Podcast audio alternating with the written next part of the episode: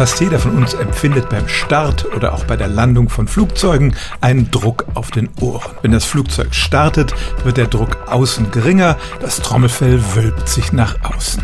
Umgekehrt, wenn wir landen, steigt der Außendruck und das Trommelfell wölbt sich nach innen.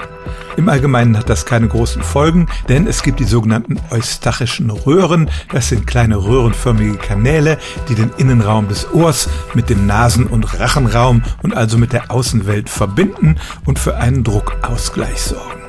Diese Röhren können verstopft sein, zum Beispiel wenn man stark erkältet ist, dann funktioniert der Druckausgleich nicht so gut und es kann tatsächlich schmerzhaft sein.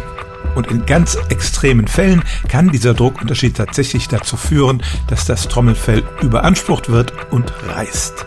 Das ist für sich genommen noch keine Katastrophe, das wächst auch wieder zusammen, aber man sollte es doch von einem Ohrenarzt untersuchen lassen. Wenn also nach dem Fliegen der Druck auf die Ohren überhaupt nicht mehr weggeht, dazu vielleicht noch Sekrete aus dem Ohr kommen und der Schmerz nicht nachlässt, dann sollte man zum Arzt gehen, denn tatsächlich kann es in Extremfällen passieren, dass bei mangelndem Druckausgleich beim Fliegen unser Trommelfell platzt. Stellen auch Sie Ihre alltäglichste Frage unter stimmtz.radio1.de.